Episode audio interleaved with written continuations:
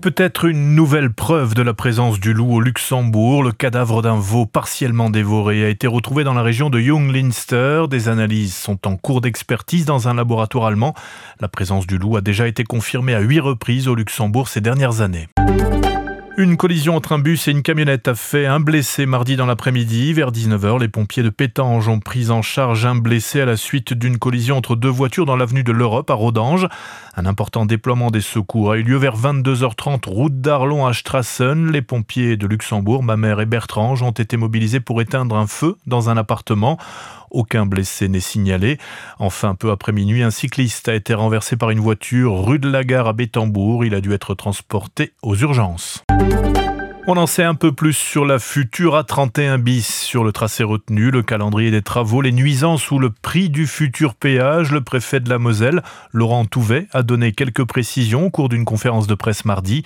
L'autoroute vers Metz va bien devenir payante. Pour le tarif, on reste sur une estimation de 4 euros pour un trajet Metz-Luxembourg, soit 8 euros l'aller-retour.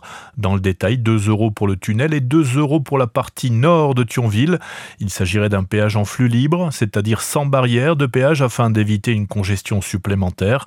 Le début des travaux est attendu en 2029 pour s'achever en 2032, soit deux ans après la fin des travaux d'élargissement de l'autoroute A3 côté luxembourgeois.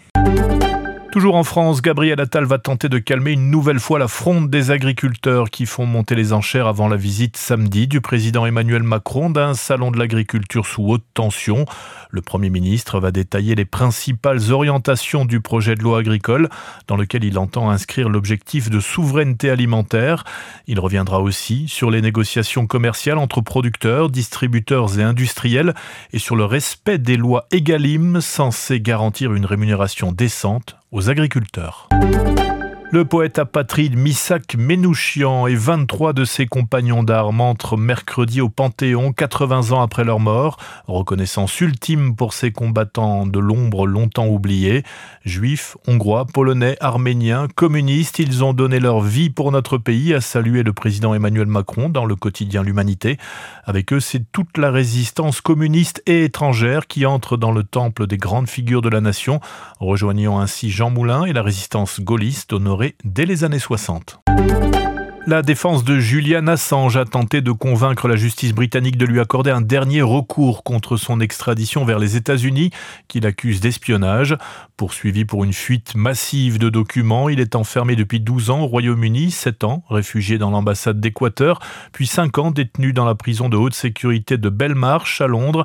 S'il est extradé, il risque 175 ans de prison aux États-Unis. Retrouvez toute l'info du Luxembourg et de la Grande Région sur rtlinfo.lu.